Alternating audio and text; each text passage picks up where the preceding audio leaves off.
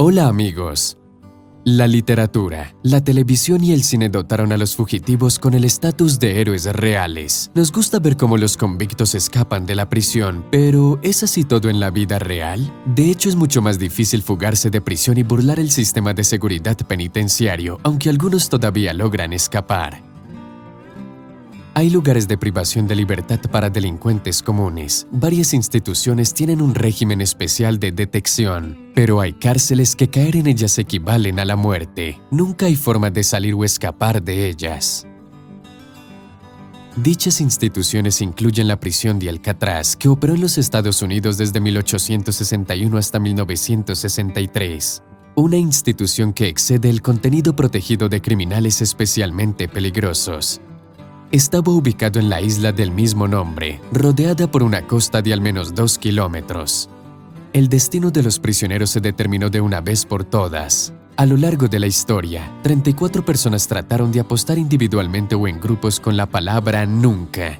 Fueron atrapados, devueltos o fusilados. Algunos se rindieron sin saber cómo llegar a la orilla.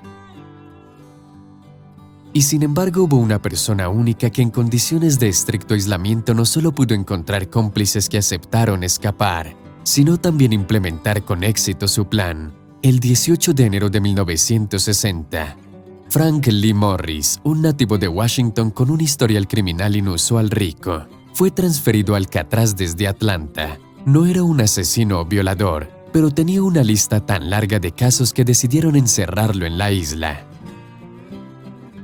Habiéndose quedado huérfano a los 11 años, comenzó su biografía criminal a los 14. Se especializó en robos, luego pasó a robos a bancos y posesión de drogas. A partir de 1949 siempre intentaba escapar de las cárceles. No tenía miedo de la cantidad de intentos, por lo que escapó de la prisión estatal de Florida cinco veces. Lo principal, tenía como objetivo la libertad por lo que escapó con éxito 11 veces de diferentes cárceles de los Estados Unidos. La transferencia al Alcatraz no eliminó por completo el deseo de Morris de libertad y crimen. Usando su alto coeficiente intelectual, comenzó a hacer planes para su próximo escape. Escapar de estas severas instalaciones era imposible sin cómplices. Cuidó de dos hermanos, John y Clarence Englin y Alan West, terminaron en celdas vecinas, lo que facilitó la comunicación y la preparación. Además, los hermanos nadaban perfectamente. Para que el plan funcionara era importante prepararse al mismo tiempo. La empresa de la isla producía ropa y zapatos para los militares, además de muebles.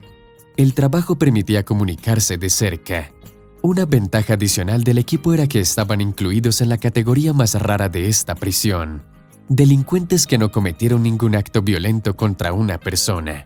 Por lo tanto, Morris y sus cómplices disfrutaron de una mayor libertad de movimiento. Cada uno de los compañeros era responsable de su parte del plan y estaba obligado a salir de su celda en la noche indicada por su cuenta. Los hermanos Anglin crearon los accesorios para los guardias, cabezas falsas y títeres de tamaño natural, que se suponía que se quedarían debajo de las sábanas toda la noche en cada cama. Morris arregló una pequeña armónica para inflar una balsa y chalecos salvavidas. La herramienta principal para perforar las paredes era un taladro hecho de una cuchara de metal soldada a un motor robado de una aspiradora con una moneda de plata de 10 centavos. Perforaron solo una hora al día cuando ponían música en la prisión, todos los días de 5 a 9 de la noche. Cada uno de los cómplices cavaba en el suelo de su celda, aumentando el agujero para salir por el conducto de ventilación.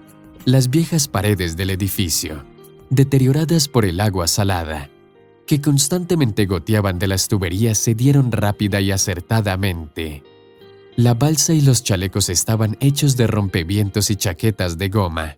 Poco a poco fueron pasados por otros prisioneros.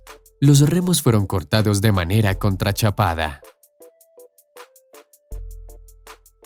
Se fijó la fecha de la fuga, 11 de junio de 1962. Después de que se apagaron las luces, los cómplices se adelantaron, pero sucedió lo inesperado. Alan West no podía salir por no haber calculado bien el agujero para su tamaño. Unas horas más, Morris y sus hermanos estaban cavando hacia él, pero no se pudo sacar a Alan. El equipo tuvo que tomar una decisión difícil, dejar a su compañero en prisión. El ruido durante los momentos inoportunos podría atraer la atención de los guardias y luego todo el plan se iría por el desagüe.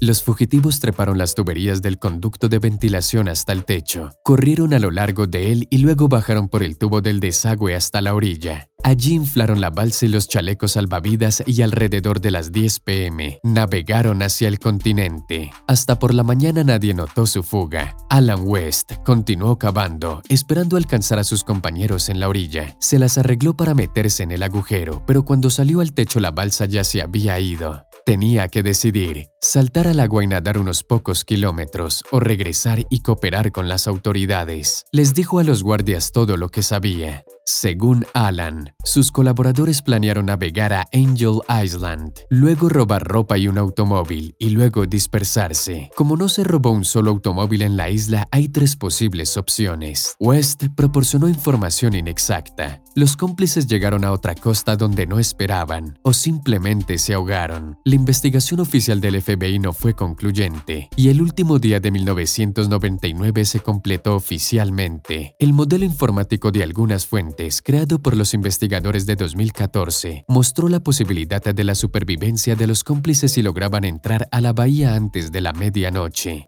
Al año siguiente, los sobrinos de los hermanos anunciaron que sus tíos estaban vivos y viviendo en Brasil. La familia presentó una fotografía de 1975, alegando que eran los hermanos fugitivos. Un experto forense con alta credibilidad confirmó esto. En 2018, la Oficina Federal abrió el caso nuevamente. Resultó que hace cinco años había llegado una carta a la policía de San Francisco supuestamente de John Anglin, reveló información impactante. Salieron con éxito de la prisión en la isla. Su hermano vivió hasta 2011 y Morris fue enterrado en 2008 en Argentina con un nombre diferente. Además, el autor de la carta solicitó ayuda para su tratamiento y aceptó confesar todo si no le daban más de un año de prisión. Los resultados de la investigación son desconocidos, ya que han pasado cinco años desde la solicitud de asistencia médica. El último participante en la fuga ser que también esté muerto. La mayoría de los hechos indican que las tres almas amantes de la libertad